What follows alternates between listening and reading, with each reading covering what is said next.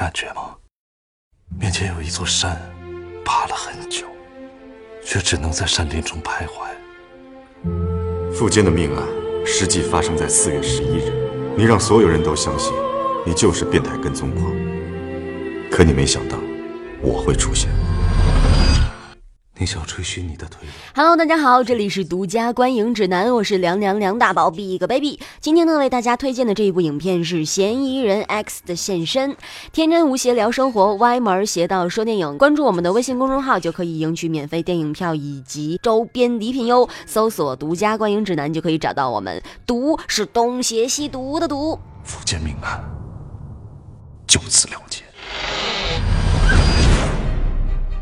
前两天在河堤边发现一具尸体。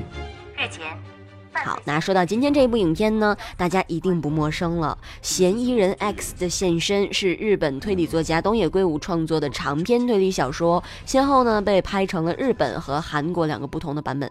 那中国版本的电影是由苏有朋执导，由两大男神王凯和张鲁一来主演，在二零一七年三月三十一号全国上映。百年一遇的数学天才食神，每天唯一的乐趣便是去固定的便当店买午餐，只为看一眼便当店美丽的邻居镜子。镜子与女儿相依为命，失手杀了前来纠缠的前夫。为救镜子，食神提出由他来料理善后。食神以数学家缜密的逻辑思考，设计了一个匪夷所思的局，为镜子提供了天衣无缝的不在场证据，令警方始终只能在外围敲敲打打，根本无法与案子沾边。直到昔日旧友物理学家教授汤川的介入，案子才有了眉目。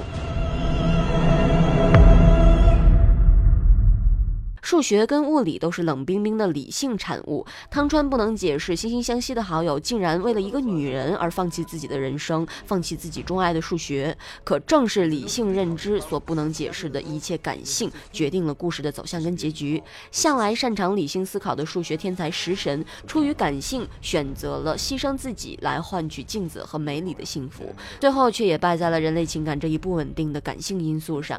镜子从未遇到过这么深的爱情，不。他连世上有这种深情都一无所知，食神面无表情的背后隐藏着常人难以理解的爱。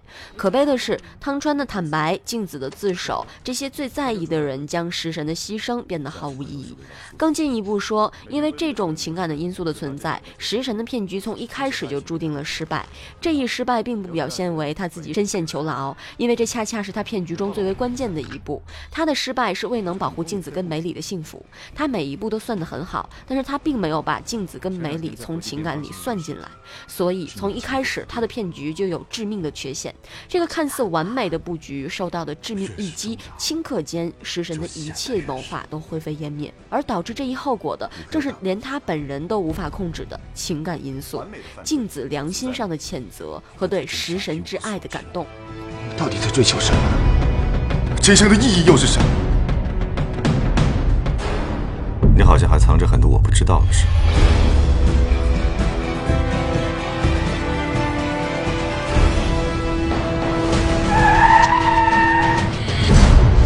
有些问题看起来很简单，却难以解答。传统的侦探小说一般都是黑白分明，对正义进行赞颂，对罪恶。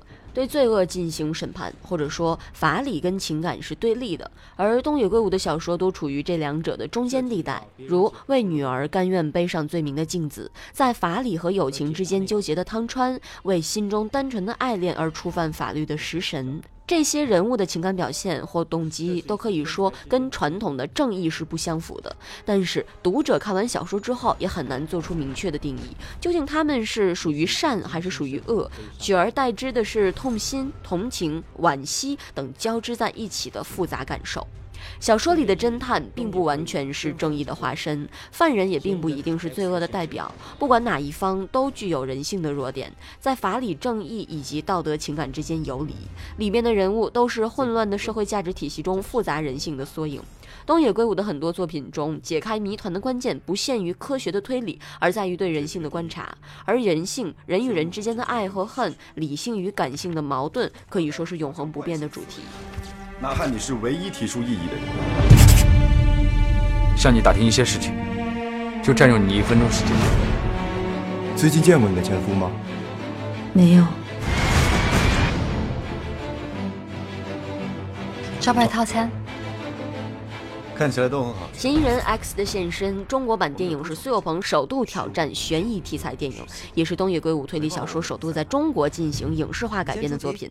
那这一部作品又会被翻拍出哪些新意呢？如果说您感兴趣的话，不妨走进电影院去一探究竟吧。好了，今天的节目到这里就结束了，记得关注我们的公众号 movie 巴拉巴拉，搜索“独家观影指南”，找到我们就可以了。毒是东邪西毒的毒哟。跟他熟吗？你应该还记得我是谁吧？在世界这个坐标系上，他们获得幸福的概率应该比较高。以后有什么事情，只管来找我。也许我们都错了。真的对不起。案子是办不完的，你是盯他还是盯我？人不可貌相。骆警官，求你救救我女儿！唐老师有危险。这段时间我经常做噩梦。放车！看起来像是几何问题，其实是函数问题。